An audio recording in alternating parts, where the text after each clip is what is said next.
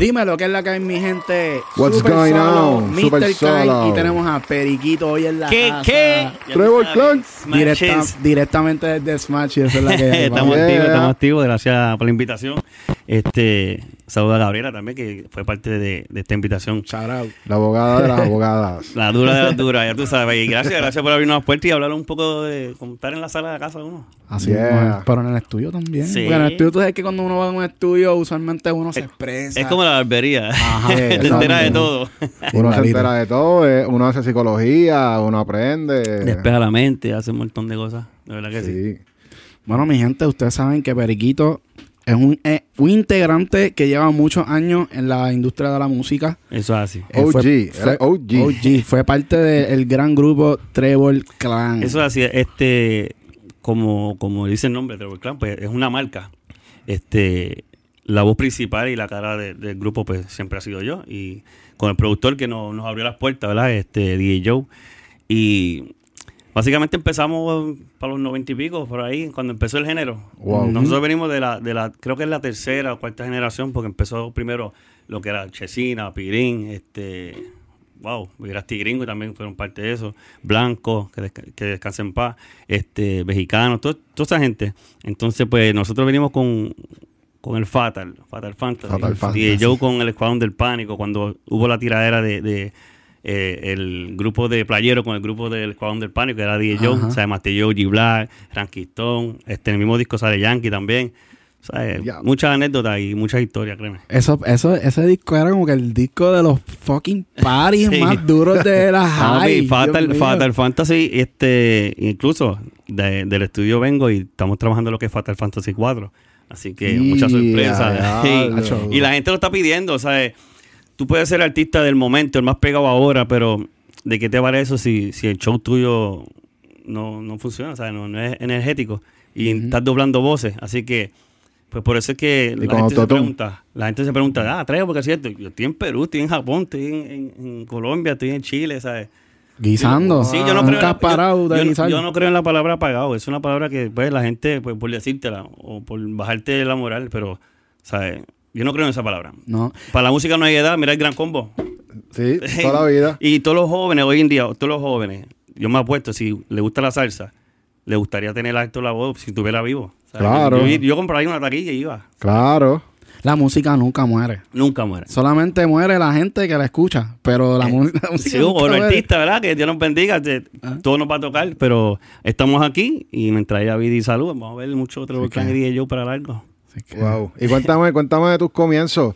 ¿Qué te hizo, qué te hizo a ti meterte en esto de, de la música, man? Pues fíjate, mira, en la escuela, yo siempre fui bien presentado allá afuera, ¿sabes? Yo hacía talent show y me apuntaba y bailaba y imitaba a los raperos de allá afuera, allá en New Jersey, porque yo nací en Boston, ¿me entiendes? Oh, ok. Y vine para Puerto Rico para eso de, 90, de los 90. eh, y había un dúo que se llamaba Akim y Yenai, que Yenai un, mi hermano que descansa en paz también. Este, Akim se pasaba escribiendo en la biblioteca y yo me iba detrás de él. Ok. Ah, y entonces ya él conocía a DJ Joe, ya él grabó en DJ Joe 2, DJ Joe 3, si no me equivoco. Entonces pues me metí de presentado para ver qué hacía. Él, él- él se pasaba escribiendo en la biblioteca, entonces yo pegué a escribir. O sea, tú estabas en la misma escuela y él Sí. estaba conectado ya en la industria. Ya estaba conectado con DJ Joe, porque DJ Joe es, es el productor de lo que es casi todo Toa Baja, Dorado, Bayamón, ¿me entiendes? Wow. es la cara de, de los productores y luego de él sa- salieron más también. Pero DJ Joe era el que hacía los pares de todas las grabaciones. eh, tenía el DJ Joe 1, DJ Joe 2, DJ Joe 3, vendía sus casas desde el baúl de su carro con el joseo, o sea, el joseo de los productores.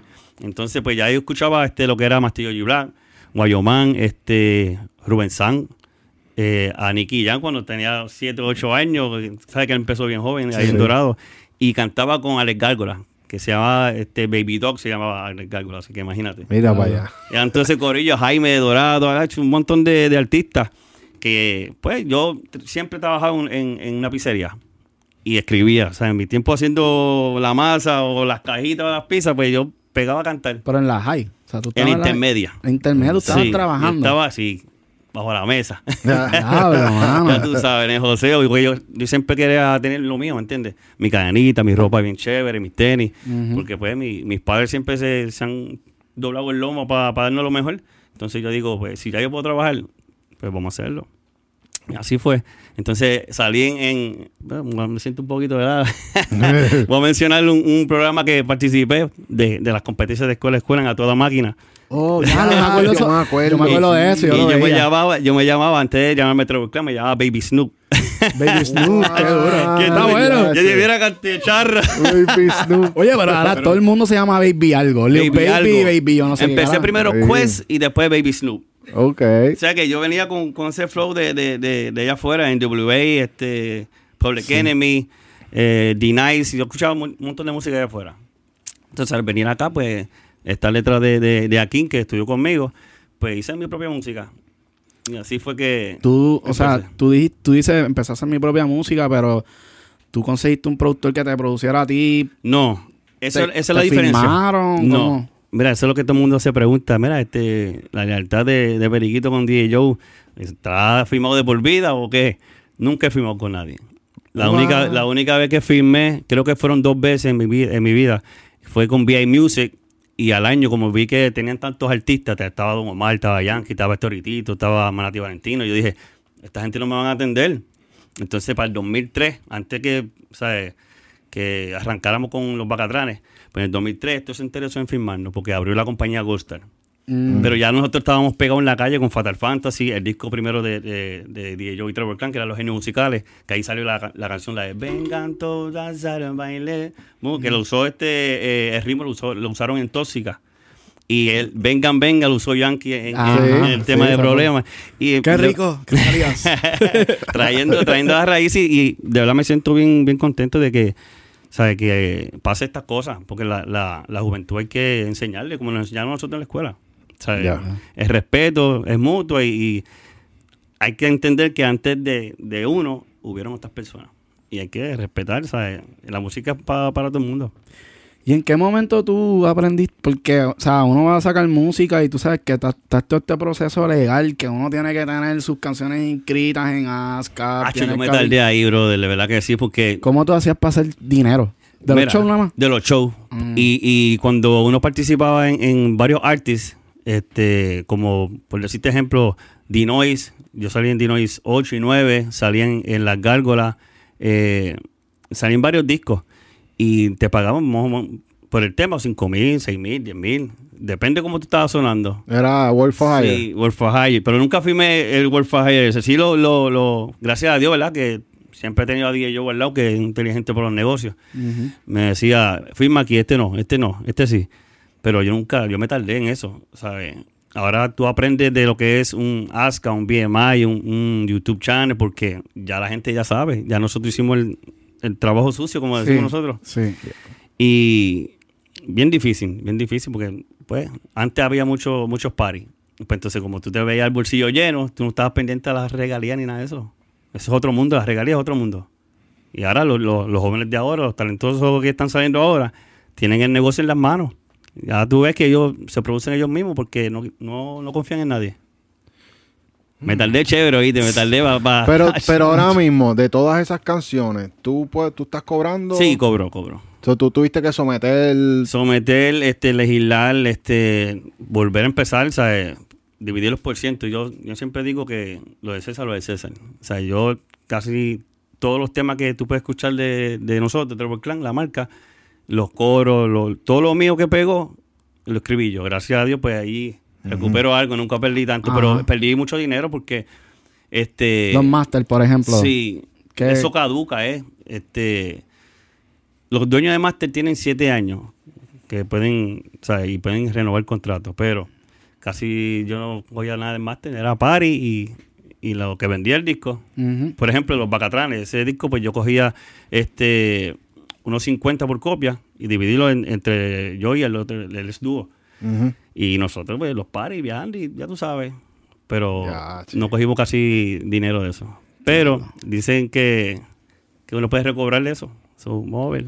¿Y tú consideras que ahora hay más oportunidades para los artistas de cobrar que antes? Claro, claro. Y más por, por, por porque están educando a, a- a los nuevos talentos. Y eso es bueno porque, pues, antes yo quisiera, ¿verdad? Tener la mentalidad que tengo ahora antes. Pero no, me tocó la mala. Es que no habían plataformas. No había nada. Nosotros fuimos viral Sí. sin internet. O sea, vender discos. Todo era por, yo creo que hasta por blogs, quizás, que uno tenía que meterse en unos blogs bien raros de Tacho, ¿no? gente hablando. de- tenía que- Los foros, eran los los foros, foros. madrugar y hacer periódicos, los- la radio. O sea, nosotros hicimos el trabajo sucio. Sí. Y ahora tú, tú eres el, el- tu propio Ahora te, periódico. no, ahora te llegan los ads. Ah, mira, este, la parte de la industria aquí. en tu casa ahí cobrando. No, es, es más fácil, es más fácil. Yo creo por eso es que, por tan, tan fácil, los jóvenes están locos de hacerse millonarios porque están las redes así. Entonces, cualquier se tira un peo y se pega mañana. Ya. Entonces, se creen que porque aquel lo hizo, se le va a dar. Y esto funciona diferente para cada artista, para cada influencer mismo, para, para diferentes productores, o sea, en todo, en todo en general. Y es, es trabajo. Trabajar, La gente- mucha gente joseo. piensa. Joseo, sí, es un joseo porque la gente piensa que. Ah, sí, pegó de la noche a la mañana, ya, boom. No, no pasó trabajo, fue fácil. Eh, Pero es que en verdad, por ejemplo, ahora mismo en, en esta etapa de tu carrera, donde sí llevas haciendo un montón de música, que tienes una carrera que viajas mucho, tienes guisos en otros países. Tres pasaportes llenos ya y creo que el cuarto ya. Pues Ya, mira para allá, ya, ¿me ¿entiendes? Como que, ¿cómo tú logras, cómo tú logras, tú sabes, ahora que estamos en la era digital, que no hay show, ¿qué tenemos que hacer y qué tú ves que es el, el próximo paso que hay que hacer para poder llegar Mira, a para, para, para perdurar en, lo que es en todo, ¿sabes? No tan solo en la música. Creo que es la dedicación y el enfoque, ¿sabes? Hacer cosas que, que se queden ahí, este, ser leyenda. Porque si tú no haces las cosas con amor, no, no, sa- no va, no vas a durar. Entonces, pues, gracias a lo que hi- hicimos y seguimos haciendo, porque hoy en día tú sacas un tema y ya le- a, a dos semanas le haces un remix. Y en, en otro mes le tiran otro tema encima. O sea, mata la- antes nosotros tema, zumbábamos un tema y estábamos todo el año con eso promocionando. Entonces, pues, están matando el tema ellos mismos. Y creo que... ¿Y tú crees que tú crees que eso es culpa de, de los mismos artistas De las o- redes. de las redes? ¿Tú Sí, crees porque que mucha competencia. muy rápido? Sí, van muy rápido, muy rápido. Te ¿sabes? quieren apagar. Llevan, sí, la competencia y... Como ahora en la pandemia, ¿cuántos artistas tiraron un disco back to back to back to back? Wow. bueno, nada más este, uno de los míos, que en verdad yo soy fanático de lo que hace, es Bad Bunny, tres discos. Es una persona que está trabajando con amor. Eso, yo, eso es dedicación, porque eso es que mientras viajaba, grababa en el hotel, o no sé cómo lo hacen, ¿verdad? eso es joseo de verdad. Y creo que el- la magia de eso es mantener los pies en la tierra, humildad y hacer música que, que la gente baile. Aunque sea romántica, que la gente baile. Porque mira los temas como No le temas a él, que fue junto a Héctor. Es un romantiqueo, pero tú la puedes bailar. Amor Prohibido, que le saqué el remake con Lenny Tavares y Yomo. Tiene 9.2 millones de visitas en mi canal de YouTube, que es nuevo. Porque ah, yo tengo que meterme en la era de las redes, porque yo Sí. vendía CD, cassette, etcétera. Ahora te toca también esa parte de ser influencer, ¿verdad? Sí, hay que hablarle un poquito de chat en las cámaras. Ay, chaval, sí. No te pero gusta mucho, no te- Pero sí, me gusta, me gusta porque por eso me dicen periquito, porque hablo con cojones. Duro, eso es bueno. No, pero sí, no, este, hay que hacerlo, porque hay que instruir a la gente, ¿sabes? Yo creo que si, si tuvieran todos esos salseros, todos esos raperos que han fallecido, harían lo mismo, adaptarse. O sea, adaptarse. El, mismo este Tito Roja estaba haciendo eso. que Y para pa- descansar. para un artista nuevo que no le guste esa cosa de las redes, salir en cámara, ¿tú crees que es necesario? No es necesario si, si, el, si el artista se considera un, fenómeno de que todo lo que saque lo pega, pero va a llegar un momento que no va a pegar nada y tiene que adaptarse a la nueva ola como yo. ¿sabes? Yo tengo un montón de clásicos, pero me estoy adaptando a la era de ritmos diferentes, porque las letras no han cambiado, un poquito la, la, la jerga y, y nada más. Pero la gente ahora mismo, si tú ves las redes, están vi- virando para atrás. Queremos el reggaetón de antes, queremos el- está mucho, está la controversia que si es pop, que si, si el reggaetón Sí. ha muerto, mira, ¿no? Y, y quiero tocar ese punto de, de, de Sí. Chombo y lo menciono porque está hablando real. Lo que pasa es que utilizó muerto. ¿Me entiendes? A lo mejor no lo quiso decir Sí, de esa manera, pero él dijo lo que Ah, lo Lo, está- ablandaron. Sí, lo que está queri- queriendo decir está cabrón, de verdad se la doy. Y pues todo el mundo se trepó en esa ola para la controversia. Pero él dijo algo real. Este estilo lo abandonaron. El que salga, lo que está diciendo, que el que salga con este estilo de nuevo, que es reggaetón que yo conozco, pues mira, duro, porque eso hace falta para que la gente baile. Sí. Y creo que ayer subió algo y nos menciona a nosotros, a mi hermanito Joel, que cumpleaños hoy. Eh, está, está diciendo la verdad. Entonces, pues Yankee tampoco le tiró, eso no aprovechó la ola. Sí. Yankee es hustle, ¿entiendes? Claro. Ese tipo de negocio. Y Pina también. Y Pina, Pina se monta hasta en todo, ¿sabes? Hay un burrito allí que está pegado, este, Pina se le monta. Él es así, Pina también es un, un joseador, ¿sabes? Todos nosotros de la, de la era de nosotros somos joseadores y no, no quitando el mérito a los jóvenes de ahora, porque se la doy a Mike Towers, que es un joseador, lo he visto desde, desde su inicio. Este, Osuna mismo pasó por mi estudio. Se queda dormido en el estudio allí, a, a Noel también. Joseadores. Eso, cuando yo veo gente así que se duerme en el estudio y están horas y horas, es un joseador y mira dónde están ahora. Ya. Eso es josear. Y como, como estaba diciendo que, brincaba, que brinqué lo de la pizzería, pues mira, yo cantaba allí y dije, yo una vez fui a, a comer allí y el jefe me dijo, mira, este chamaquito canta. Bien presentado, me tiró en medio. Y fui, ahí fue que empecé a cantar y, Y a te hizo ahí tirarle. y yo tenía que ir pedir, a pedir permiso a, a mi madre y mi país. Yo tenía como 14 para 15. Y ya yo estaba escribiendo mis propias canciones. ¿Y en qué momento tú, tú consideras que fue que tú diste como un palito que tú dijiste, ah, ya lo soy famoso? Mira, Estoy yendo para la calle y la gente me reconoce. Yo, sen- yo sentí en cuando salí en DJ Joe 5 y 6 que estaba el corillo pegado.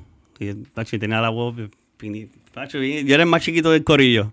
Este, estaba sonando la- cuando pasaban los carros por casa y yo, diadre. me estoy, estoy sonando. Ajá. Pan, pero todavía no estaba viendo chavos. Pero por lo menos estaba cogiendo pauta. Iba para la high con mi, mi, mi bultito, mi cadenita. Para el tiempo que estaba la cadenita esa que Big Boy pegó, que tenía la pantera doblada. Ya, ya, che. Papi, no, y, y era el más bajito de la high. Entonces allí había ya, ya, ya estaba en la high. Y ya tenía temas pegados en la high sin grabarlo en cassette, ni en CD. O sea, ya yo estaba, o sea, la gente estaba escuchando la voz mía y le estaba gustando. Espérate, espérate. Que no, no estaba ni en CD ni en cassette. ¿Dónde No, no la había grabado, la tenía yo en, en mi libreta y ensayándola en donde quiera que me dijeran, cántate algo ahí. Ok, tú ibas a los sitios y cantabas el Cantaba por ahí. y La gente, improvisaba. y la gente se le quedaba a eso y lo siguen cantando por ahí en la calle. Luis Omar, que es plomo, le decíamos plomo, que cantaba conmigo también, éramos tres. eh, estábamos en el mismo salón y nos ponían a los dos. Él me tiraba la pista a mí, ¿sabes? Beatbox. Ah, beatbox. Y, y yo a él. Y nos tirábamos con, con el que se, ¿sabes? Era el corrido de Toa Baja y San José y Macún contra Campanilla, el mismo, ¿sabes? Pero sano, ¿sabes? Nunca sí, hubo, hubo problema. Y así me pasaba, ¿sabes? Guerreando y si me ganaban, me ganaban, ¿sabes? Cada que, que improvise. Pero ya yo pasé esa etapa. Eso, tú me dices a mí, improvísate algo. Tacho, tengo que estar borracho. Ah, yo, yo te iba a decir, yo te iba, yo te iba a decir, mira, prender el eco ahí para que me tires algo. Pero siempre me paso escribiendo, siempre, siempre tarareo cosas. Antes tenía una, una Sony y me grababa yo mismo. O sea, porque antes era Viper o el Motorola ese trapeado. ¿Para escribir, tú dices, o para...? Para escribir, yo, yo nunca usé una libreta. O sea, a veces escribí por escribir, por, por mantenerme Siempre todo fue de cabeza. Todo de casco y, y con una grabadora Sony. ¿Y tú prefieres escribir con una pista o... No. eh, tú empiezas solo sin pista. Yo saco, y- yo y saco después- mis tonadas. Y, y, y si escucho una pista y si le saco, le saco. Pero, por decirte un ejemplo, este Tu cuerpo me arrebata, que es con Don Omar. Ese, ese tema lo escribí yo en una barbería. Y fue de mente, ¿sabes? No, no escribir. Estaba recortándome ahí, pa, en Nueva York. Y pegué a tararear, tararear, tararear. Y el primo me decía que este loco está hablando solo. Pero era yo tarareando y poner la letra ahí poco a poco, como un puzzle. Pero cuando tú dices tararear, porque, ok, vamos a, vamos a hablar del proceso creativo. Sí, sí, que todo el el, mundo quiere- vocablo, el vocablo de Sí, puertorriqueño. ah, sí. Porque tú sabes que uno a- hay una moda que uno se para al frente del micrófono, tira un par de disparates, melodías, bla, bla, bla. Ese es el tarareo que tú te Ese es refieres. el tarareo. Pues yo empecé este.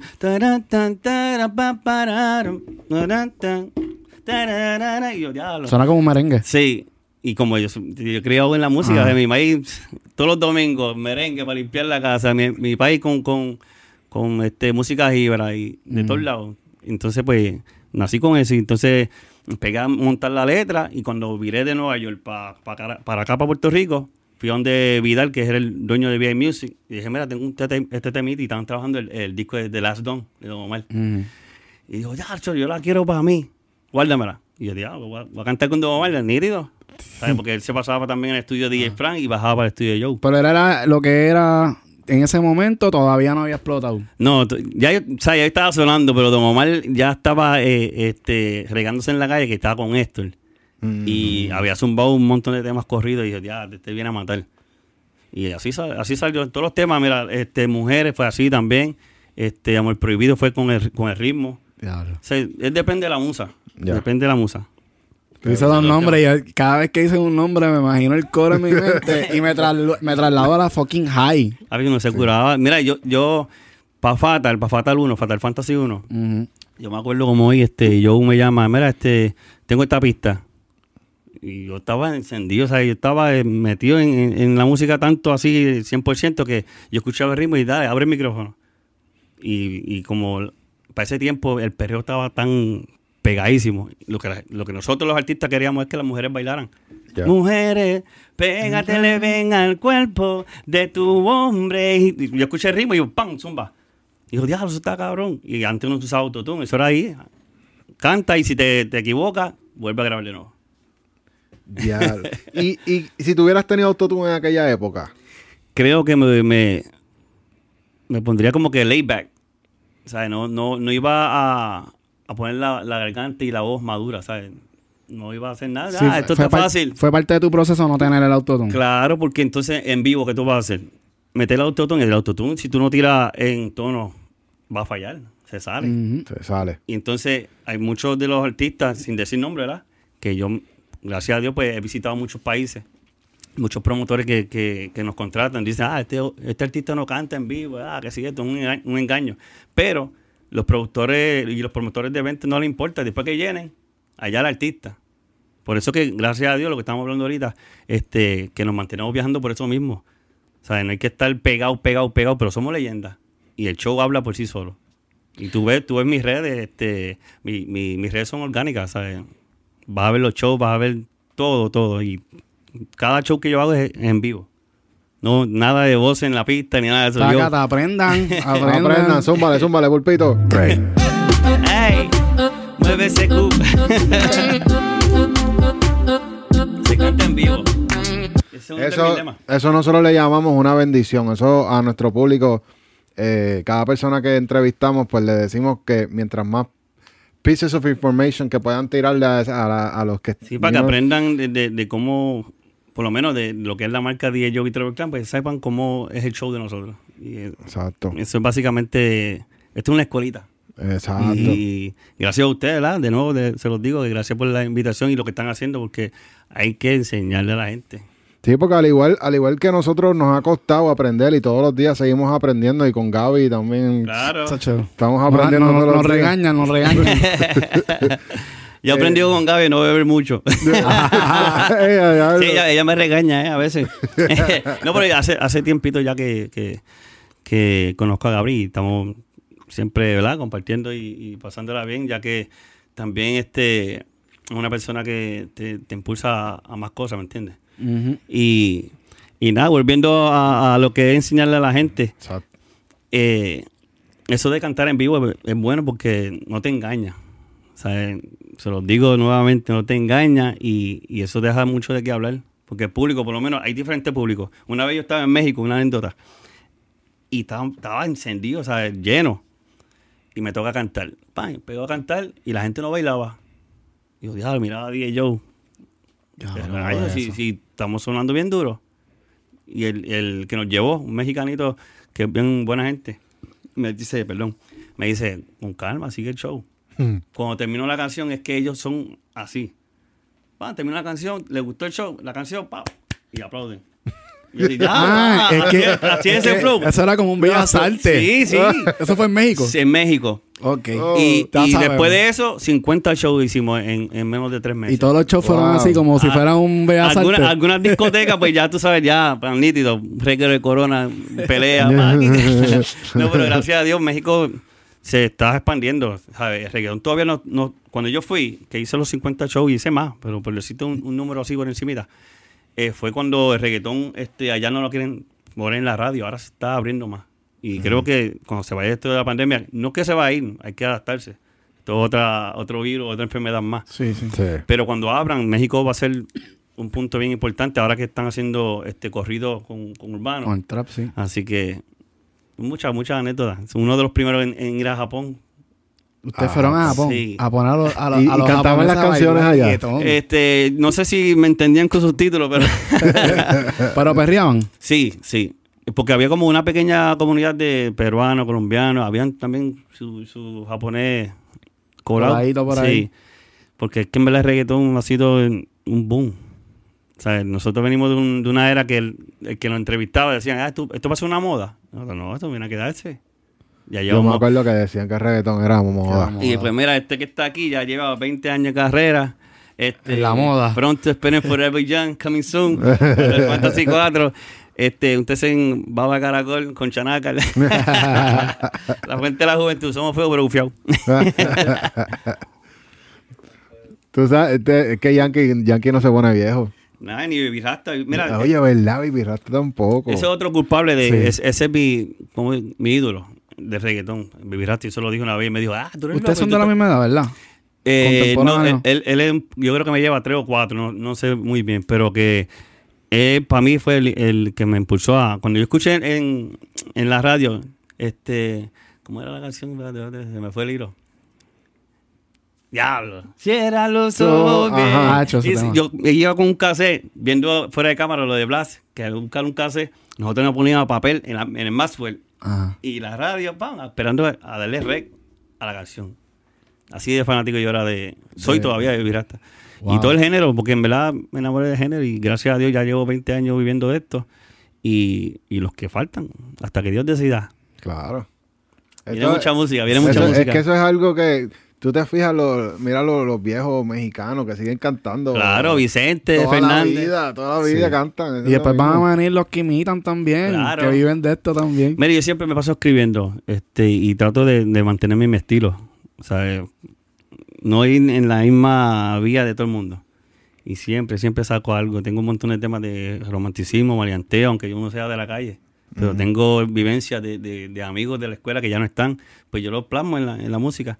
Y trato de, de meterme en el personaje de que, ah, si, si, si un tema de la calle, pues yo voy a ser el fulano de tal, el duro. Pues entonces yo escribo así, voy a hacer eso. Para que la gente se la viva.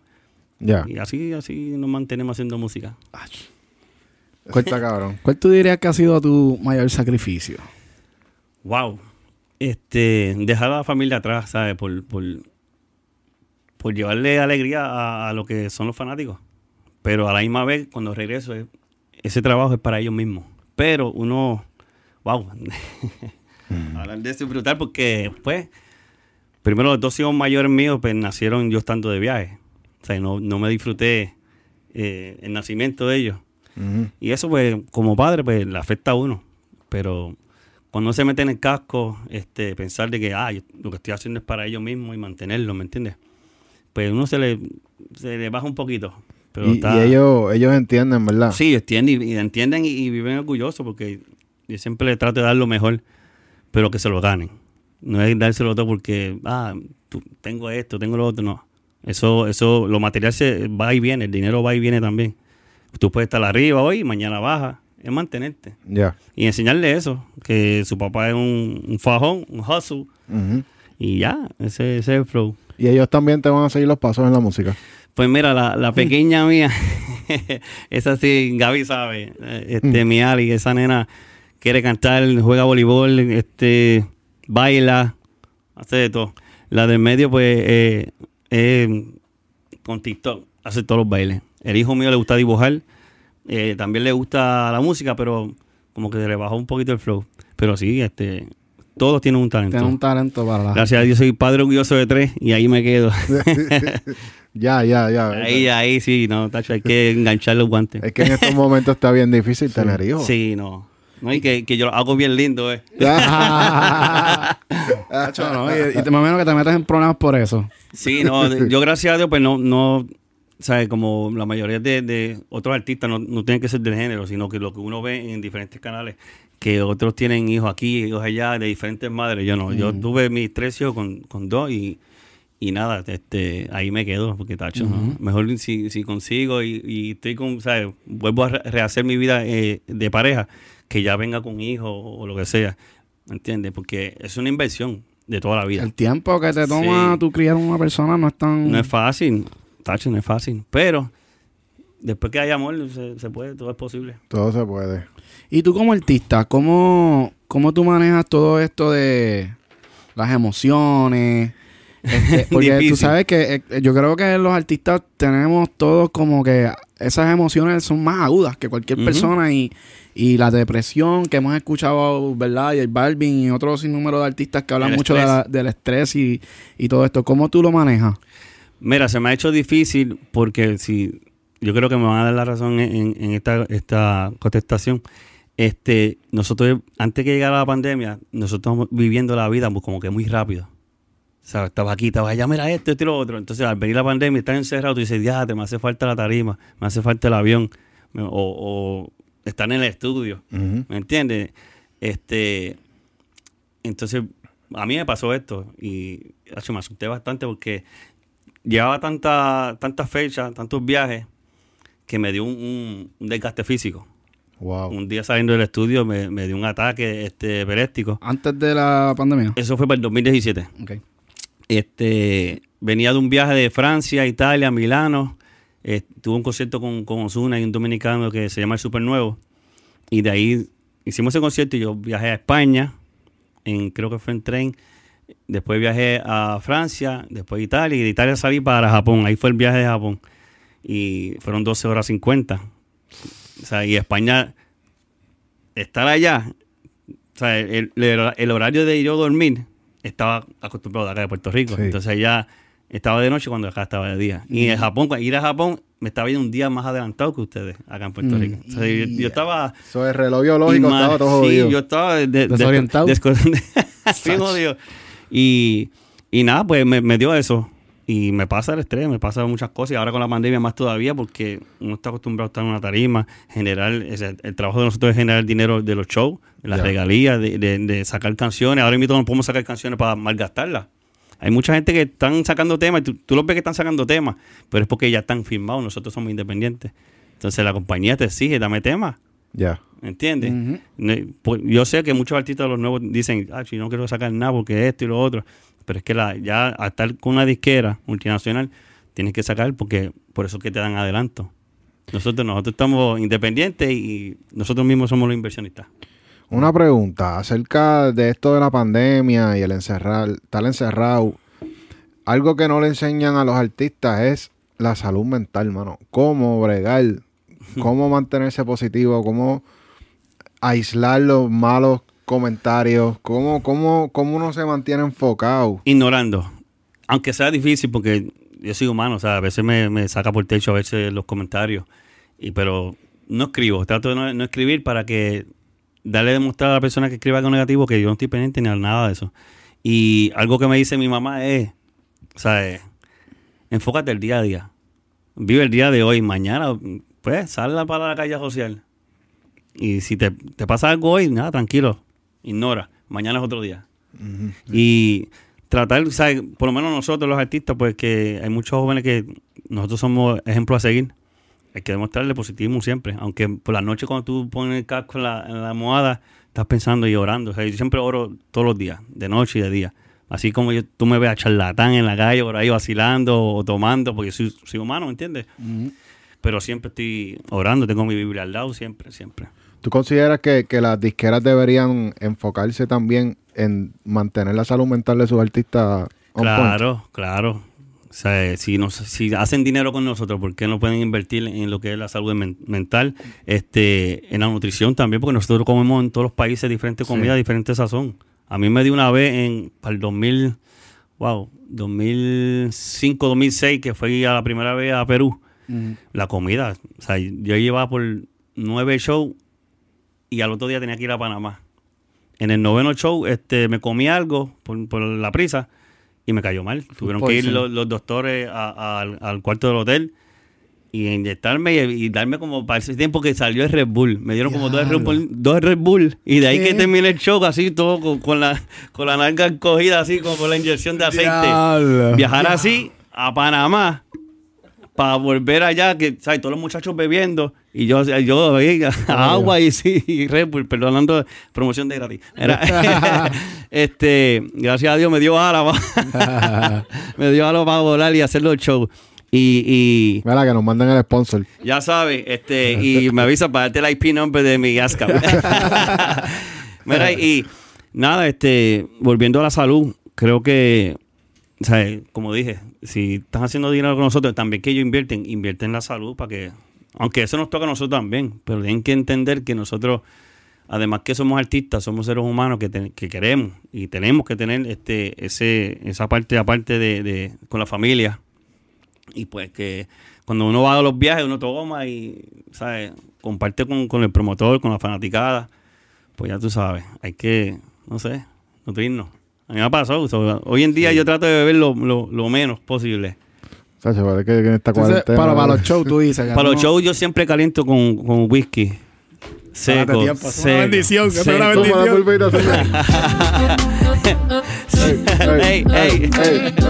siempre eso es parte de Rider Te lo juro Sí. que yo pienso que eso funciona. Tú A mí me sabes, pasa, a a mí me nosotros, pasa. a nosotros Ahora cuando- invito, ahora invito, perdona que te interrumpa, Ajá. ahora invito si hubiera en esto, tenemos agua, mi gente, eso, hablando de la nutrición sí, y la sí. salud, pero si hubiera whisky, Estaríamos aquí. no estuviese nervioso porque yo, yo me- yo antes de empezar la entrevista yo me pongo nervioso como si fuera nuevo. Ajá. Ah, Gaby, tenías que decirnos eso, Gaby. Ya, pero no, yo, yo a veces no, yo, yo, yo trato de, de evadir eso, pero no, este, te, te, te ayuda en la soltura.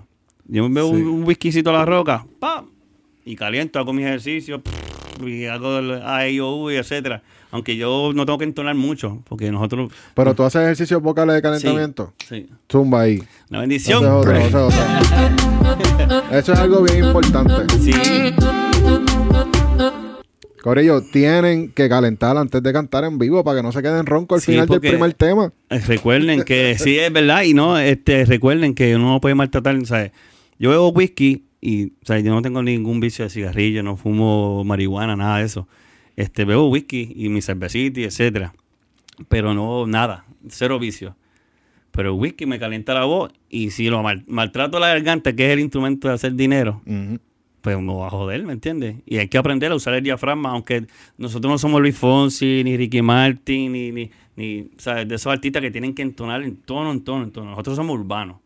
Pero por lo menos yo entono un poquito Ah, dentro de lo que es urbano y a la gente le gusta el ¿Dónde, show. dónde tú aprendiste que tenías que usar el, el diafragma? Cuando hice el, el- Estaba ensayando para el, el concierto de Don Omar en Roberto Clemente, que nos enviaron, este, VI Music nos envió una, una maestra, Marisa.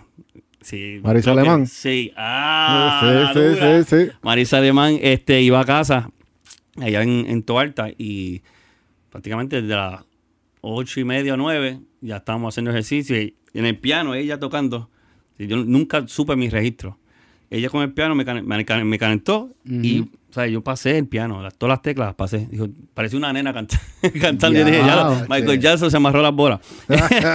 ¿Tienes, tienes un registro amplio entonces. Sí, sí, sí, sí, la maestra me calienta bien, pero yo, yo caliento lo, lo, lo más básico.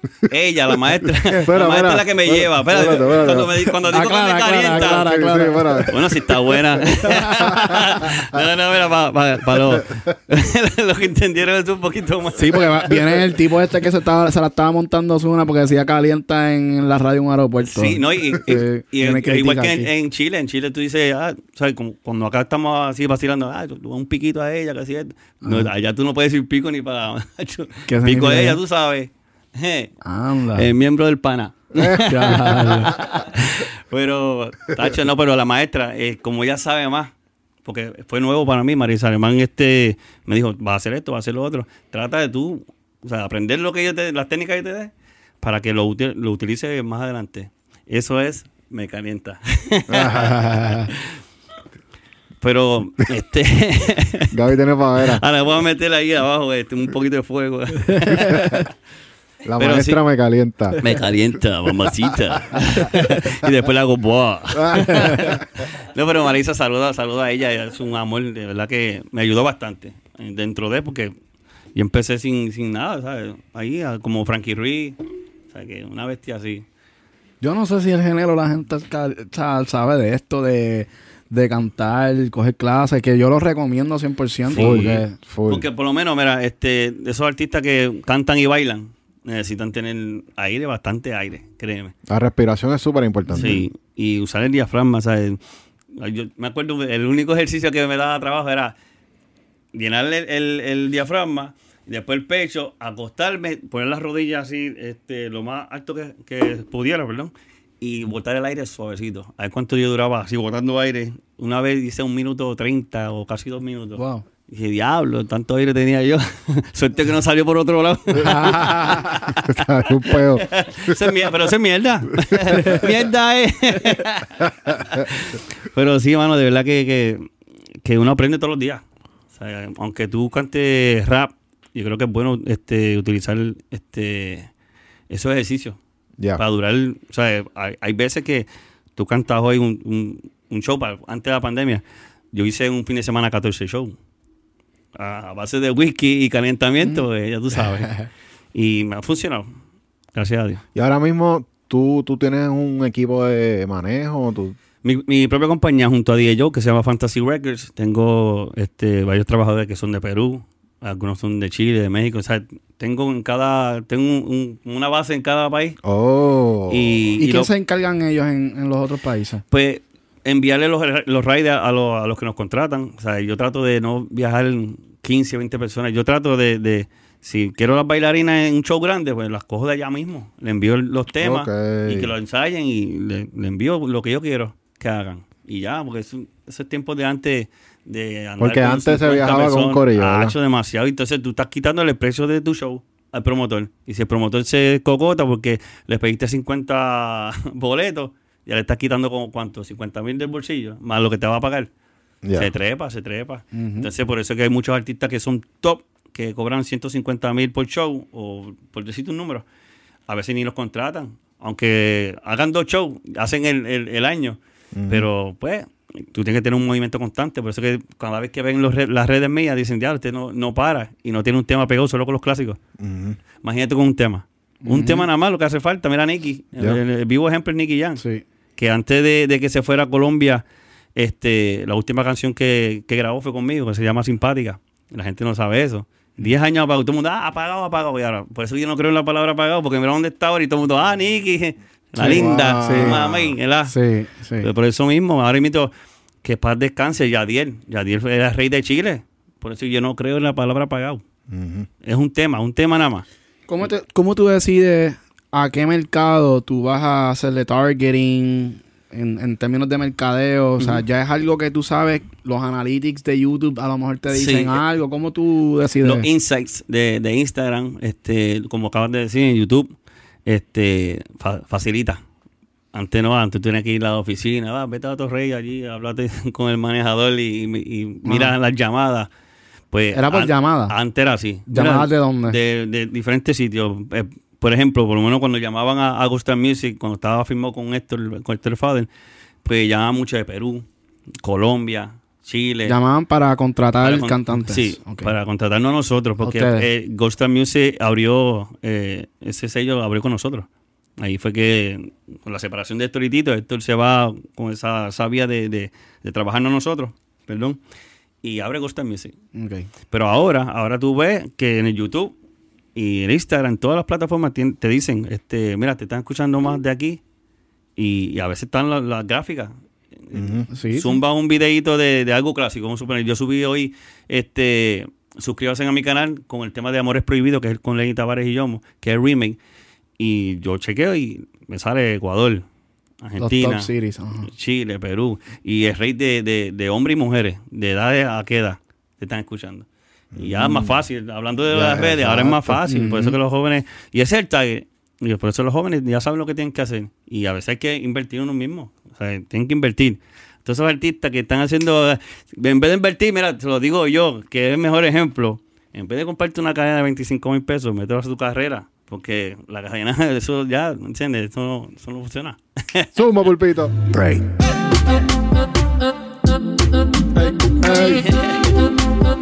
Créeme, créeme que si tuviese la mentalidad que tengo ahora antes, tach, yo, yo ahora mismo, si yo me pongo para, que ya me puse a eso, pero a recolectar todo lo que, lo que me deben y lo que me han robado, Ujú. tacho, yo creo que dejo de hacer música y me desenfoco, eh, porque vamos a tener que ir a lo legal. Tacho, hay muchos, ¿sabes? Millones, hay millones eh, Pues, en el ambiente. a, lo mejor, a lo mejor te conviene Sí, también. también. Lo que divide pasa- el tiempo, divide el tiempo. Hay que poner un 50 y 50. Sí. Sí. Pero no, este... ¿Y has pensado en abrir tu propia disquera, en, en desarrollar talentos tú? Sí, sí, tenemos, tenemos, este, de Perú tenemos a Calé, que es un artista que representa duro, duro a Perú y pegado, pegado. Ahora, pues, como está la pandemia, pues todo ha bajado un poco, pero tiene su nombre en Perú, que incluso se llama este Pin Reggaetón, un tema que hice con él y Joel. Y pegado, pegado. O sea, la gente cuando mencionan Perú, dicen, por lo menos los artistas, la mayoría de los artistas, ah, no, el dueño de allá es Periquito, Trevor. Porque Mm. ¿sabes? Siempre estoy allá.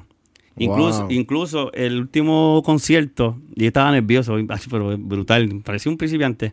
Mira el elenco y me pusieron a cerrar a mí.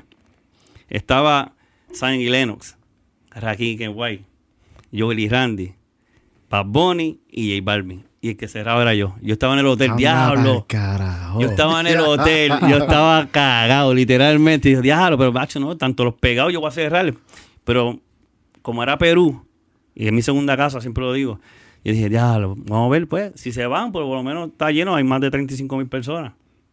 Y- Wow. Y, yo como, como yo huele uno de los mis hermanos, pero duro, duro, aparte de la música, somos un- familia. Este, y le tiraba por WhatsApp, mira cómo está eso. Acho, está explotado, pero te pusieron a cerrar, loco. Diablo, Tacho, qué y, duro. y como él es igual que yo, nosotros estamos en Blackie o lo que sea, el whisky a, a la roca, Hmm. pues él dijo, yo me voy a quedar. Pero bueno, es que tú tienes tu equipo de trabajo, nada, quédate. Dale, yo te llevo. Tú me llevas, dale, ah, se quedó. Y Randy, sabe que Randy hace un show y se va para el hotel a, a, seguir haciendo música porque él se lleva su laptop y todo. Pues Randy también se quedó yo, ah, por lo menos tengo el apoyo de los muchachos. Llegué y estaba este bajándose Bad Bunny. Bueno, La película alterada, tú sabes, con todos los muñequitos. Después iba Balvin con el dinosaurio ese globo. Y te dije, ah, no, este tiene un tremendo show. Diablo. Claro. Papi, cuando habían, en el camerino habían pantallas así eh, de monitores y la gente activa, activa. Y yo, diablo, asustado. Pero cuando ya me mencionaron y, y- y la gente estaba ahí todavía, como más de 30 mil, más de 35 mil personas. Y yo me dijo, ya, yo me voy a quedar, papi, se quedaron por ti. Y cuando yo nervioso, dándome Black y ya tú sabes, activado, empecé la primera canción, ya se me quitó los nervios. Y dije, ah, este público es mío. Pero eso es una de las... de y es la reacción de la gente, me imagino que tú los ves y tú dices, espérate, que esto es como que ¿Sabes la que- energía. como han visto mi show, Ajá. este y que se queden ahí a pesar que están viendo artistas del momento y no tan solo del momento sino que están en constante promoción ¿entiendes? Sí, ellos están invirtiendo dinero Sí. por el YouTube, por ahí, todo lo que da. ahí a todo lo que da este, mientras yo invierte, pues yo estoy viviendo. Mira, no embuste, embuste, embuste, yo también invierto. Pero este, a lo que voy es que pues están ahí, ¿sabes? Quieren, ya yo, ya yo tengo mi nombre, ¿entiendes? Eso no se va a borrar. Ellos, ¿sabes? No ellos, hay muchos artistas nuevos que están creciendo, tienen que invertir bastante, aparte de tener talento. Porque pues están en una era que, que si dejas de hacer lo que estás haciendo, desaparece. Y pues gracias a Dios, pues la- el público se quedó ahí y yo dije, ya, hay amor. ¿Tú consideras que la fanaticada de, de Perú y todos los demás países de Sudamérica son más, se la viven más que la misma gente de Puerto Rico? Yo no diría, yo no diría eso. Es que, mira, como Puerto Rico es la cuna de reggaetón, tú me puedes ver ahí en, en- en Plaza del Sol, Plaza de las Américas, y en, en ir a Perú, o a Colombia, Chile, Argentina, lo que sea, que no te ven frecuentemente. O sea, ellos dicen, espérate, yo no voy a volver a ver, o es difícil de, de alcanzarlo. Acá en Puerto Rico tú salgo allá, mira, lo vi allí, ah, lo vi allá. Somos tan pequeños, o sea, 3.8 millones de, de habitantes.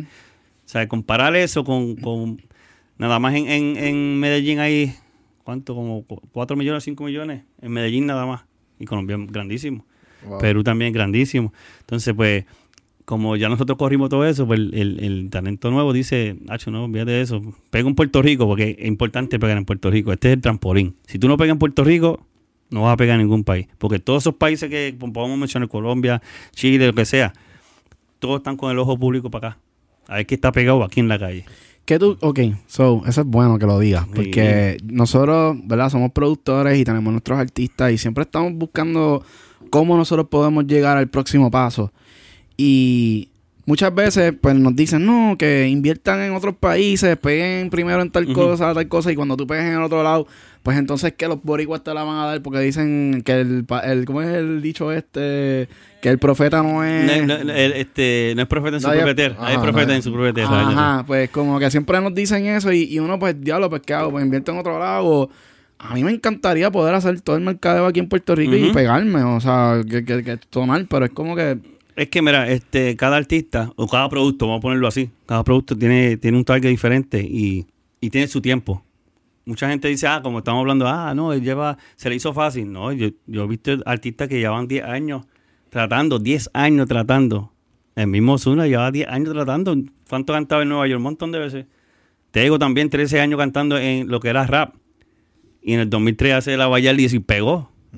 Se metió el reggaetón. O sea que toda música, todo fenómeno, todo artista tiene su tiempo. Y cada tema tiene su tiempo también. A veces tú puedes hacer 30 temas. Hoy, hoy puedes hacer 4 temas.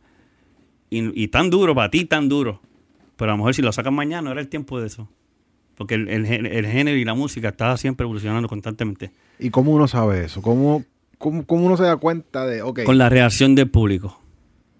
Si tú no sacas música, no, no te vas a enterar. O sea, pues, dice, ah, diatre, te hice este tema. Si no lo sacas, nadie, nadie te la va a criticar. Tiene que, en, la, en la computadora no va a ser dinero. Entonces tienes que sacarla y ver la reacción del público. Por lo menos ese es el, el- ojo. ese es el truco de nosotros. Y no es el truco, es, es la, la madurez y, y, pues eh, tantos años de trayectoria. Eh, sacar el tema, ver la reacción y no invertir todavía. No, ver la reacción. Así hacíamos siempre, desde el principio, de Fatal, del Ghost Star también. En Ghost Star Music, cuando salió los Bacatranes, esto dijo: Estos temas están buenos, pero vamos a sacar el disco y después hacemos los videos. Después invertimos. ¿Dónde vamos a invertir? Así fue. Ok. No le temas a él. Este fue con un historitito que sale en, en los Bacatranes. En el 2003, el disco salió en el 2004. En el 2003, esto se lo llevó un, perdón, se lo llevó un CD para Colombia, para Medellín, y la pirateó. Imagínate si él estaba tan adelantado a lo que. Sí, que era lo que iba a pasar. Ajá. Y fue para allá, para Colombia, y yo, toma. Y yo, ¿qué tú haces si no está terminado? Y así es. O sea, tú ¿Y tú- tratar. ¿Tú crees que Él todavía eso... testió- él, fue, él hizo eso para testear. Sí, Te- pa- testear el público allá. para ver lo que la reacción. Ay, pero él estaba tan seguro porque, o sea, esto él estaba rodeado de, de tanta gente de negocio que él estaba muy adelantado, muy adelantado. Él me dijo a mí, me acuerdo como hoy, me dijo, vamos a sacar el disco y a los tres meses cada uno va a tener su casa. Y su carro y etcétera. Y él ya, Ya sabe sabía el meneo. Y así mismo sucedió. Wow. Así mismo, así mismo sucedió. Oh. adelantado el tiempo. Por eso Héctor el Fader era el Fader. Aunque la gente diga lo que pues, pueden decir, está en buenos caminos ahora. Pero él, él era la verdadera presión. Ok. Quiero entender esto bien. Porque, o sea, ha cambiado un poco la cosa. Antes quizás, o sea, uno podía sacar el disco, qué sé yo, y regarlo y piratearlo y quizás puede ser, Ni que vendía. costa- puede ser que costaba dinero, pero lo podías vender físicamente y esa era la manera de josear. Hoy día, tienes que sacar un, o sea, te dicen, tienes que sacar el tema, pero si tú no inviertes dinero esa primera semana, tienes el chance de que Spotify no arranque la maquinita en el algoritmo El chin, chin. y se te apague la máquina. Así ¿verdad? es. Lo mismo en el YouTube. Si el tema sale y tú no lo invertiste de cantazo y no, no le diste ese un paso, de momento el algoritmo se, escra- se escracha y te jodiste. Y entonces te rochea porque dice, ah, tantas horas de estudio, la mezcla, etcétera Y pues, o sea, no, no invertí. No- la reacción tuya va a decir, ya, hermano. Entonces te rochea y no, te- no, no vas para el estudio. O crea una desconfianza de tu letra, de tu lápiz, de tu talento. Y pues, es como tú dices, hay que invertir. Hay que invertir sí o sí. Y más ahora que como estamos hablando, que, que hay señales eh, con las redes, YouTube, Spotify, el Instagram mismo. O sea, el mismo TikTok, uno de los, de, Sí. los, de, los, de los apps que está pagando demasiado. Para los que saben, Sí. todo lo que tú usas y la música de ahí. Y hay muchos temas que Chin, se están pegando primero en TikTok y de ahí se, se. Exactamente. Ven acá, exactamente. y tú has re- recibido regalías de TikTok. Yo como no subo nada en TikTok, lo tengo, pero todavía, cuando yo arranque con el TikTok, va a ser con tem- Yo tengo un proyecto ahí, no quiero, ¿verdad? Para que... Pero viene algo por TikTok chévere, con todos los temas míos. Todos los temas, ¿Los todos- viejos? sí, todos los temas míos y, y cosas que, que voy a sacar también que Bon Super, Bon Super mucha gente quiere imitar, ¿no? decir que, qué, o agarra la pe, haciendo el baile. Dude, yo me lo imagino ya. La gente haciendo esas jodiendas. Y eso viene, eso viene. Mira, eh, hay tantas cosas que van a salir, como, como dije, Fatal Fantasy 4. Hay un tema que, si ustedes bien recuerdan, en el 2014 yo saqué el primer tema. Tantos años de amistad, y el primer tema fue en 2014 en la disco apretada junto a Plan B. Y nunca hemos vuelto a hacer un tema después de ese, que eso pegó. Eso fue en la calle que pegó, no había nada de redes. Wow. Pues ahora tengo un tema en Fatal Fantasy 4 junto a Maldi. O sea, la, la nueva unión de nuevo, con Joel. Este, hay muchas cosas. O sea, además que tengo más de 30 temas grabados ahí guardados, este, esperando el turno al bate. Más nada. Y ahora con lo que está pasando, Yankee mencionándome en, en, en problemas. En problema el tema, no el problema que... Y ahí tú cobras regalía, ¿verdad? De ese tema. En, e- en ese no, en Tóxica sí. En Ok. Tóxica eh, de Farruko, este, yo tengo un por ciento ahí. ¿Cómo funciona eso? ¿Por qué siguen uno y por qué en otro no? Este, bueno, te voy a dar mi opinión, ¿verdad?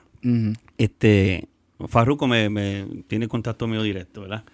Y Yankee, pues, ¿sabes?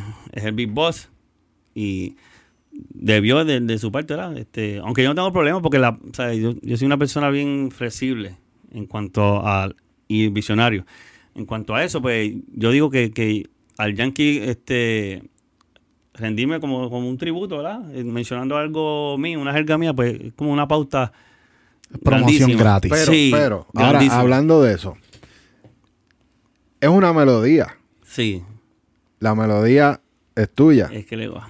¿Tuviste lo- la historia que El pasó Thompson, el Thompson. con el Thompson de Cisco? ¿Tú sabes la canción El de ton, ton, ton, ton, de la de que, esa. que usaron un pedacito que decía Living la vida loca? Sí. Ah, ya. Si tú quieres pagar, Ya, ya no vamos a cobrarle este video porque lo Tú dijiste. sabes que Ya lo dijiste. Living the beat. no, pero él ha estado cantando. Claro, Te- te- eh. Estoy vacilando. No, no, pero si tú te- ¿Sabes sabes que nos cogieron? lo que verdad. El, el que escribió esa canción, Desmond Child, nosotros vimos el otro día el documental sobre esa canción, que el más que cobra de ese tema del Thompson es Desmond Child, el que escribió Ni el mismo. Cisco. Ni el mismo Y Cisco. solamente Sí, por ese pedacito. Y es verdad, porque que, es como dijo 50 Cent una vez, no hay estilo que tú no hayas escuchado antes que lo estés escuchando ahora. O sea, y todo el mundo se pelea, ay, yo soy el original, yo soy esto, soy lo otro. Pero es que eso, o sea, si tú eres músico, tú eres fanático de la música, tú escuchaste algo antes para hacerlo tuyo. Y hay que ser este, justo, ¿entiendes? Y nada, este, volviendo a lo de Yankee, yo digo que para mí la pauta es grandísima, porque otra anécdota que te puedo mencionar cuando, cuando Yankee pues estaba, ¿sabes? Porque la música es así, tú estás aquí, estás abajo. Cuando salimos con Fatal Fantasy, en una discoteca, en el- creo que fue el 2001 por ahí, o 2002, que salió Fatal 1. Nosotros estábamos en el pic con Franquistón, el rey de los melones. ¡Mami! el rey de los melones. Y el show de nosotros era con West T-shirt Contest, con, con galones de leche. Y, y ese era el show de ranking. Nosotros nos metíamos con mujeres. El show de nosotros, ¿me entiendes? Y una vez yo me encontré a Yankee este, llegando a, a discoteca cuando estamos- llegando con Nicky Jam en una nativa roja, yo creo que era, o verde. Y Yankee, ¿sabes? Humildemente me dijo: Mira, mira lo que estoy escuchando para pegarme de nuevo. Y eran canciones de nosotros, con, con ranking y cosas de nosotros. Ya, lo que duro. Wow. El truco, otro truco. Otro truco.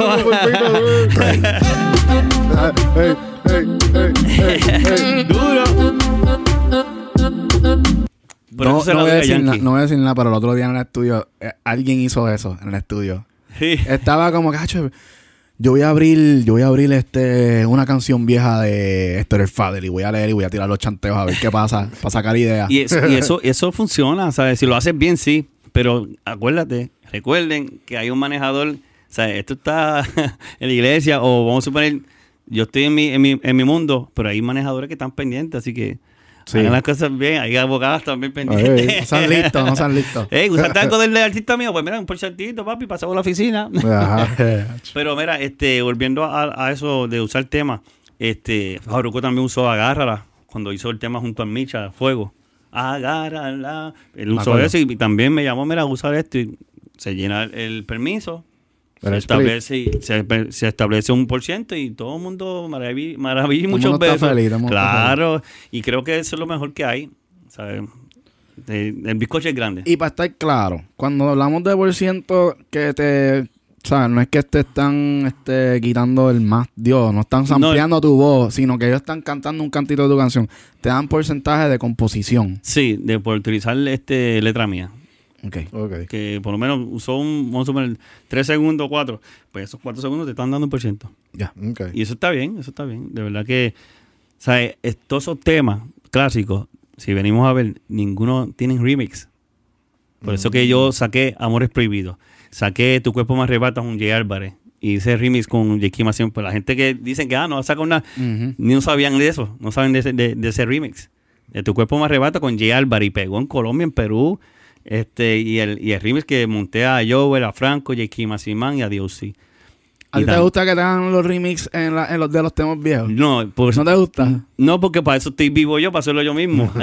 Entonces, Ah, pues, ¿me entiendes? Pues, yo, pero tú estás para esa vuelta. Claro. Te gustaría revivir todos los temas. Claro, ahora mismo tengo, como acabo de mencionar, Amores Prohibidos, lo hice con, con- lo, lo hice con Lenny Tavares y Yomo. Wow, voy a tirar la primicia aquí. Este, tengo Agárrala junto a Bray. Y estamos esperando que. Diablo, papi. y te- estamos, esperando, estamos esperando a Juanca que, que grabe su parte.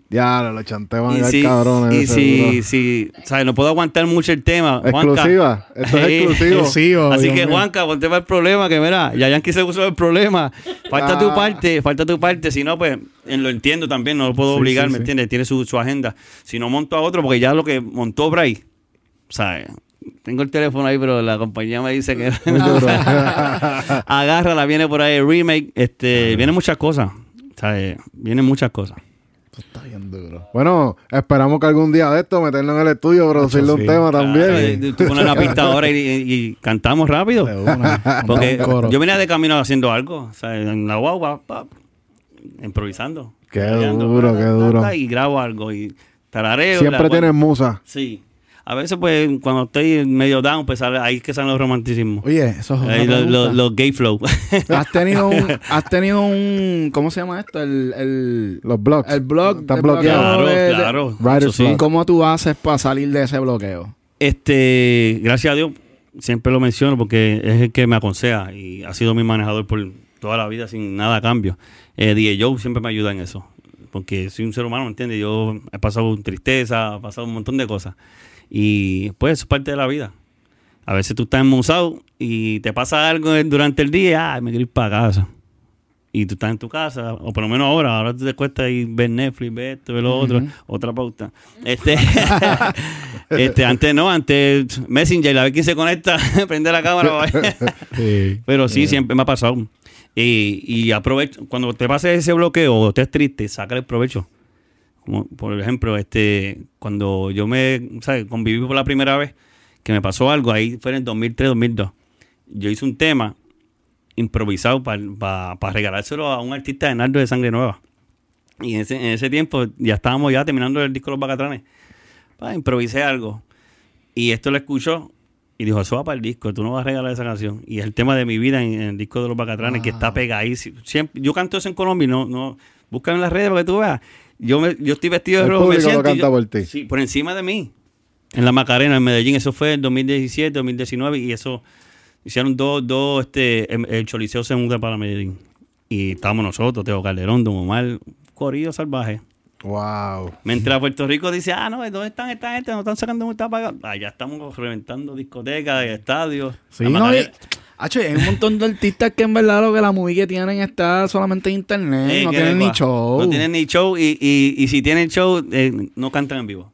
Los he visto, o sea, no tienen el, el tono. Yo se la doy a que cante en vivo, de verdad que sí. Y entiendo también, mira, a veces a mí me salen gallos en vivo, yo me tripeo yo mismo, porque nadie es perfecto. No, es perfecto. exacto. Y nosotros somos urbanos, eso te permite. Si tú te pones, ah, te enfogona, estrella el micrófono, la gente va a decir, tú un mal criado. Ya yo he visto par que han hecho Claro.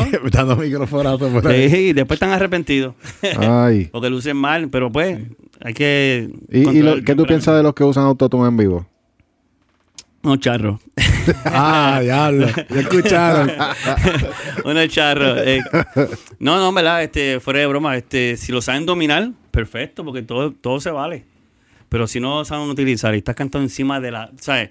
Tras que no está cantando en vivo, sin, sin el playback, sin voces, Está cantando encima de las voces también. No, chicos. Está enganchado, enganchado y enganchado. Bájale 10, bájale 10, ¿entiendes? y, y el público, como yo, gracias, sea, siempre lo digo, gracias a Dios, yo he tenido la dicha de ir a tantos países que conozco el público y veo la reacción cuando uno canta en vivo, ellos se lo viven más. Por eso Yankee Yankee, Don Omar es Don Omar, Wisin Andel, se la tengo que dar, ¿sabes? Wisin, como mismo tú, él canta hablando, ¿sabes? Y eso es lo que el público le gusta. Por eso que todo el mundo dice, ah, este está por aquí, ¿cómo se mantiene?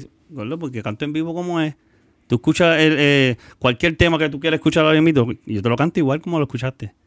Y eso a la gente le gusta y la gente dice, ya, yo tengo que aprenderle eso. Y yo veo, cada, cada rato yo me, me pongo a ver este, este, la voz, la voz, la voz Kids, Ajá. y todo eso de UK también, de Simon Cowell, todo eso Ajá. yo aprendo. Todos los días aprendo algo siempre. Y la gente le gusta. Zúmbalo, pulpito. Zumba, zumba. Ey, ey, ey, ey, ey.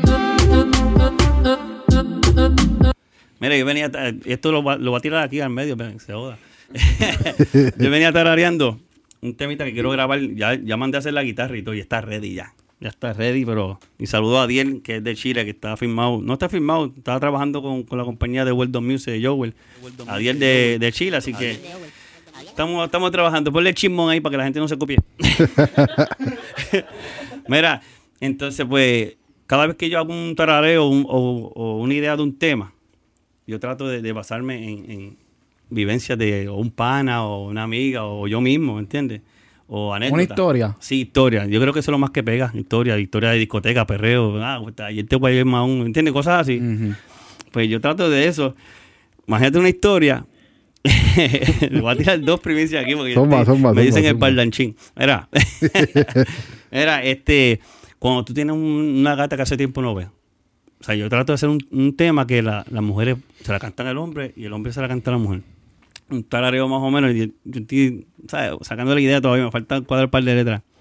Y el flow es, hace tiempo que no te veo, hoy tengo ganas de tocarte, de comerte, de acariciarte, de deseo. Mañana avísame si estás sola para devorarte, comerte toda. Tú solo dígame la hora que yo paso a buscarte. Eh, eh. Pero eso va más alto. Mañana avísame si estás sola para devorarte, comerte toda. Sí.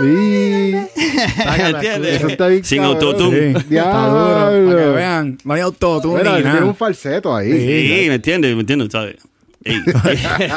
Esa es la voz de ranking. ¿entiendes? Mira, y algo que yo hago en el show, en un tema viejo, y la gente se enciende, porque yo, acuérdense que DJ Joe fue el que hizo esto es para ustedes, para que se tun, tereren, tun, tereren". Ok. Pues yo, para el 2000, 2002, y creo que, si no me equivoco, yo hice un tema con Tego, que el coro decía, bailen, mujeres que bailen, brinquen, yo quiero que brinquen. Y yo le digo, yo preparo a la gente, van a escuchar este tema de hace tiempo, esa es parte del show, este, y van a escuchar dos voces.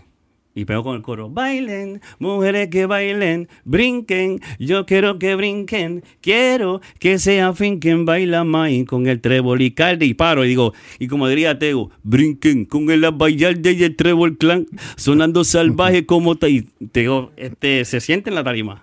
Y yo Ya. tira, terere, Ta, ta, se. Ah, es, como, como el hype antes de empezar tu show o durante. Ese, este, empiezo a capela. O sea, a capela en vivo ahí, dándole ese, ese voz, el vozarrón de, de como yo canté. Como ese- lo- y como hacían los tiempos de antes, que la gente En antes vivo. empezaba a tirar, a tirar, a tirar, y todavía la pista no había ni entrado y se escuchaba el boom. Así Ah, la y, pista. y eso es lo que le gusta a la gente, de verdad que sí. Hay mucho, ¿sabes? De- como dije anteriormente, después que haya salud y vida, viene mucha música. Y, ¿sabes? De esto que yo vivo, esto es lo que... Yo empecé con un hobby. Como dije, yo siempre he trabajado este, en panadería, pizzería, construcción, hasta que se me diera la música. No dejen su trabajo por, por vivir de la música. Primero, espere que se dé y después te quite de trabajar. Porque tiene que tener chavo. Right. hey.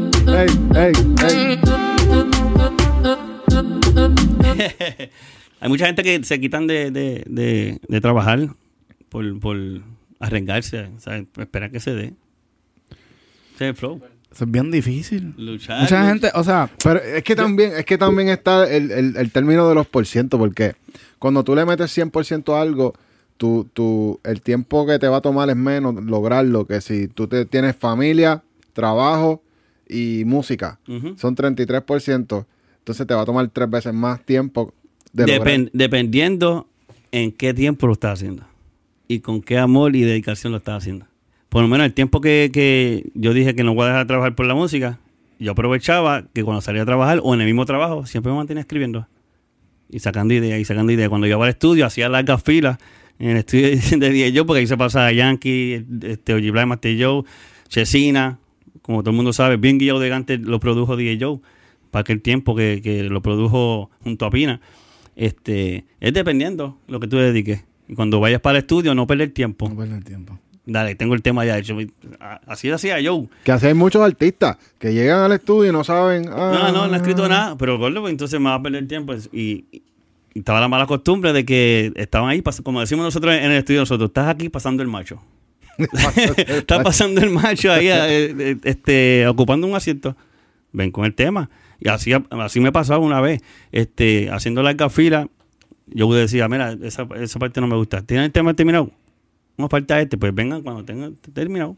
Y eso es educando a uno, porque todo el mundo llegaba ahí a comerse el micrófono. Pero, y tú, cuando, ¿verdad? Tenías tu proceso creativo, quizás en el restaurante, quizás en tu casa, cuando tú hacías un tema, que cuando, ¿cómo tú dices, ah, terminé este tema, este tema es un palo, voy para donde DJ Joe a grabar? O, o había un proceso de curación del tema, como que, ah, mira, Sí. hay que cambiarle esto, hay que cambiarle esto. Sí, como estábamos explicando el tarareo, cuando ya yo sentía de que la historia está completa, y eh, esto es una cosa que yo siempre hago, yo, como dice casi ahora, que el tarareo, escúchalo, ¿te gusta?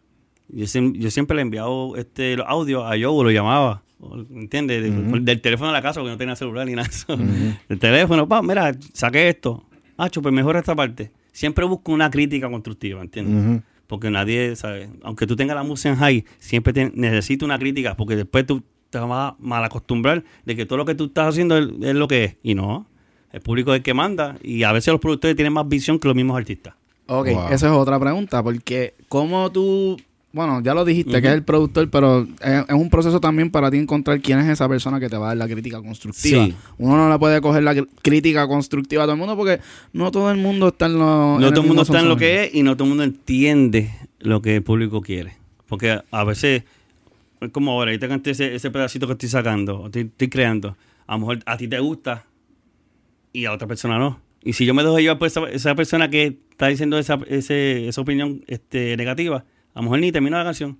Yo tengo temas que están a mitad por, por un, por un, un- este, una opinión negativa. So, tú tienes que terminarla, aunque después la grabes completa, ahí tú buscas la, esto. Si está chara, pues mira, sácala como quieras. Porque en la computadora no va a ser dinero. ¿Y tú ahora, que esa es la, esa, esa es la, la, la mejor este, opción ahora. Y en la parte de, de, de que acabas de decirle que pues tú llamas a DJ Joe y, y, le, y le consultas, ¿verdad? Ujú. ¿Tú piensas que los artistas deberían eh, crear ese, ese bond con, un- con su productor y, y vayan creciendo juntos? Claro que sí. Claro que sí. Creo que, creo que la magia está en, en, ¿sabes? El éxito no viene individual, creo que viene de un, de un equipo. O sea, yo solo no lo puedo hacer.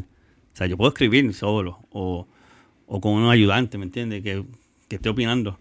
Vamos a suponer que estemos nosotros tres aquí, vamos a producir un tema. El mismo que te cante. Tú haces pista, pues dale. Vamos a hacer esta pista. Ah, no me gusta este sonido, vamos a cambiarlo. Ahí que está la magia. Pero si tú te crees que lo- tú eres el mejor, tú lo produces, tú lo, lo vas a hacer todo. Yo, yo, yo, el yo, yo, yo. No, porque estás estás being greedy, ¿sabes? Exacto. Tú tienes que repartir y saber que, que, mira, una opinión vale, este, el sacrificio de los productores vale, la luz vale, ¿entiendes? No vayas a perder tiempo. Ya. Ese es el flow. ¿sabes? El bizcocho es grande y creo que el, el éxito viene este, no individual, viene de, de un sacrificio de todo. Es así. Diablo. Para tirar otro, otro, Yeah. otra bendición. Otra bendición.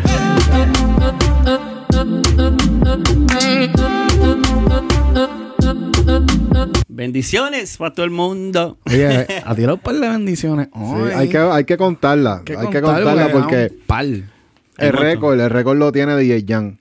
Y ya, adiós, lo vamos a pasar de rolo ahora. DJ Jan se tiró par de bendiciones. Pero. DJ, Jan- DJ Jan estaba consciente. Él empezó el, el Jan Live. ya- Sí. Ah, ese es pana, ese es pana. Mira, yo tengo anécdota con él. Él sabe. Ay, qué cojones. Cuando, cuando lo vea, le dice, mira, ¿quién te dice qué cojones? Mira, mira que él dijo que el, el perreo intenso viene de Guaynabo. Este, Live Music salió de Live Guaynabo. Porque la music era de bueno, en Guaynabo. esa, en esa época sí. Pero acuérdate que Es que Guaynabo... son diferentes, son diferentes, Flow. No criti- yo viví este como tres o cuatro años en Guaynabo. No es por decir, no es por decirle este que, o sea, no voy a, no lo, no me malinterpretan. Casi Guaynabito. Güey, pero Guaynabo nosotros lo sacamos a Guaynabo, a mi gente de Guaynabo. Nosotros Los que somos de son- Guaynabo, Los que ey, son de urbanizaciones. no, porque acá, acá hay mucho combo de, de- de- que se criaron con mi música. Pero, no me malinterpreten. Eh, Guaynabo nosotros lo sacamos de, de, de, de su núcleo, o sea, de, de su área de confort y venga, vamos a perrear. Y, y quiero que, que entiendan esta parte de cuando menciono Guaynabo. Guaynabo es un pueblo de adinerado. Y el target de nosotros era sacar a Guaynabo para que consuman nuestra música, ¿me entiendes? Hay diferentes pueblos de Puerto Rico que, que nos sacaban a nosotros lo, lo- lo mejor. ¿Sabes? ¿Cómo te explico? Para ganar la Guaynaba había que hacer buena música. Como pasó el tiempo de Berna González, que, que criti- no criticó, nos ayudó. Ella dijo, pues mira, están haciendo muchos videos vulgares, están hablando mucho malo.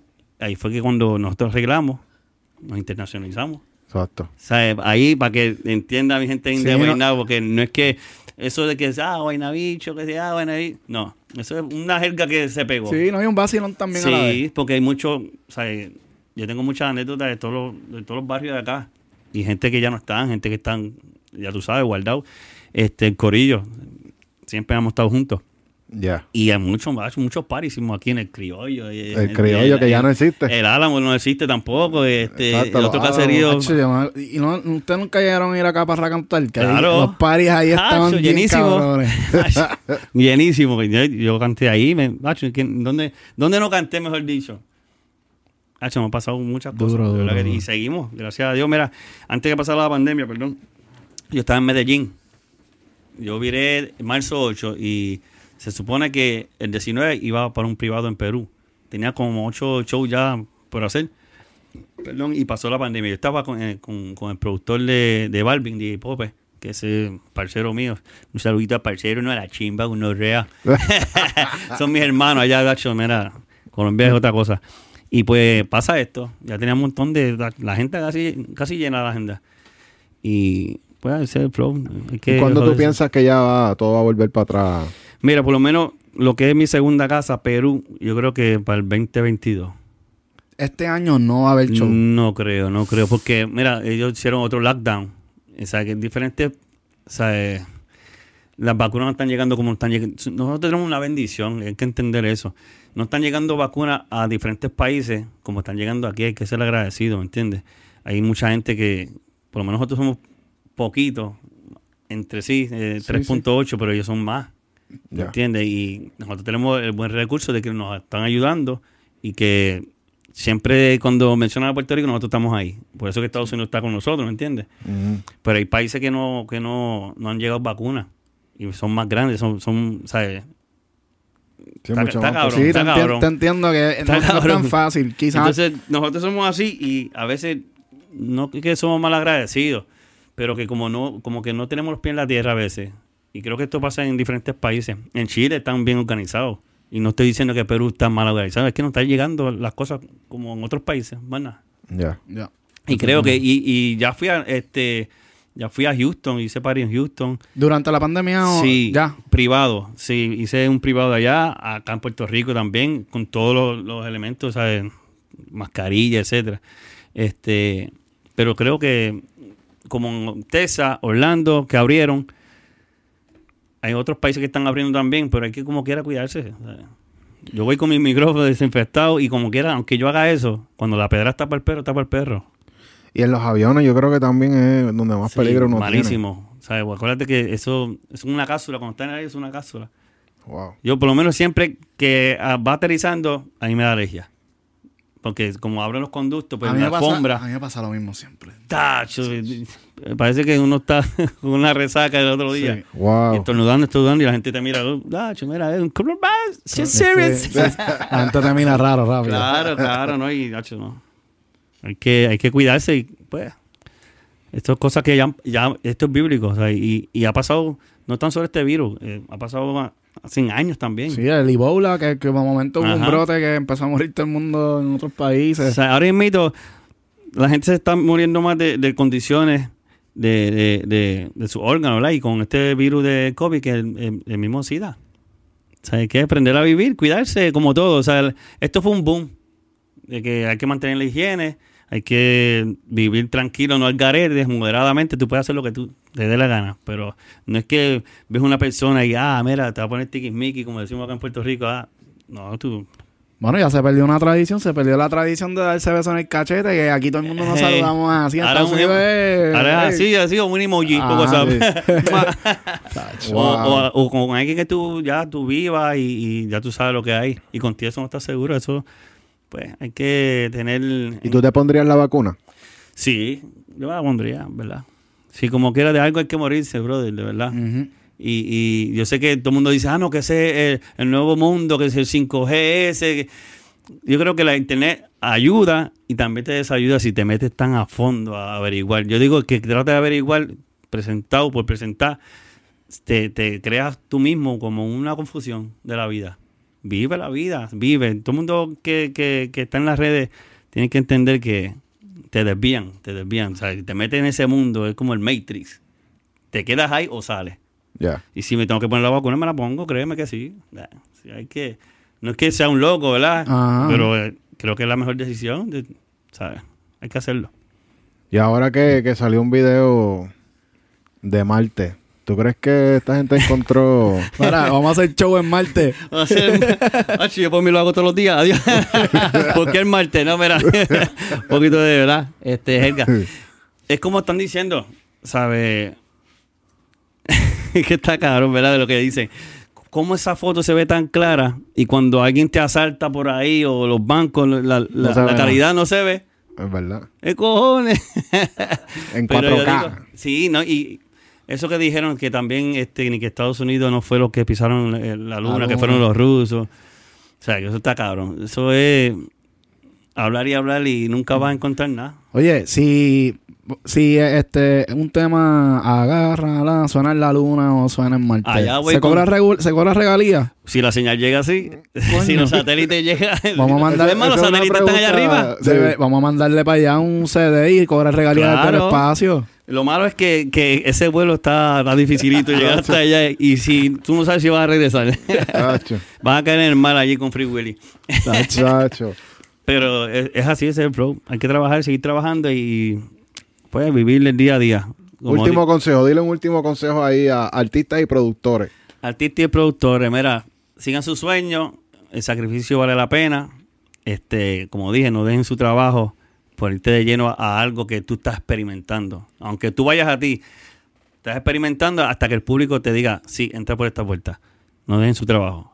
Y ya, porque tú estás haciendo eh, la música con amor y cariño y el público es que, a última hora, el público es que la va a bailar y tú, tú eres que la va a cantar o el productor, tú eres que hace la pista, mírate que la pista sea bailable, la mezcla, todos los sonidos, lo, lo que ustedes saben hacer. Y nada, este, al público, que viene mucha música, síganme en las redes, Trevor Clan Oficial, en Instagram, en, el fanpage de Facebook, Trevor Clan Oficial, en YouTube también, así que Y por TikTok, ¿verdad? TikTok, Trevor Clan Oficial también, aunque no haya video, pero está creado. Por ahí viene, por ahí, Sí, por ahí viene. viene. Y tampoco se olviden de seguirnos a nosotros en nuestras redes No, sociales. va- vas a seguir al pana tuyo. Mira, su- subscribe right there. Ya, ya, ya, Suscríbanse, ya. suscríbanse. Suscríbanse, comenten. Yo mismo me voy a suscribir, así que smash it, comenten este, en todas las entrevistas, no tan solo en esta que estás viendo del Trevor. Y vamos a hacer esto, vamos a traer a DJ Joe para que hablen con él también. Ah, Eso sería durísimo. un palo. Seguro, sería sí. un palo. Eso es buena porque es una enciclopedia. ¿Verdad Wow. que sí? Eso El- tiene que, que nos tener... enseñe el joseo. El joseo verdadero. Ahora invito, él está en el estudio allí produciendo, ha- haciendo este Fatal Fantasy 4. Ya Ranky grabó, Wiso G grabó, eh, Girl Stars, el Spirit, este servidor grabó, Maldi. El disco viene bien pesado. Perreo, pe- otro, otra, Otra, bendición otra, y otra exclusiva. Tienen hambre de reggaetón, es una bendición. Eh, ya, ya. Bendición. Ay, no. Vienen, vienen muchas cosas, así que mi gente, otra, otro consejo para, ya tú sabes, este, cerrar el pico y irme para casa así escribiendo canciones. No, voy para el estudio. Este, vamos a, a cogerle el COVID este en serio, ¿verdad? Y protegernos para volvernos a ver y compartir como antes. Este, creo que esto nos ha enseñado a que vivíamos la vida muy ajorado y no estábamos mucho, no estábamos mucho con la familia.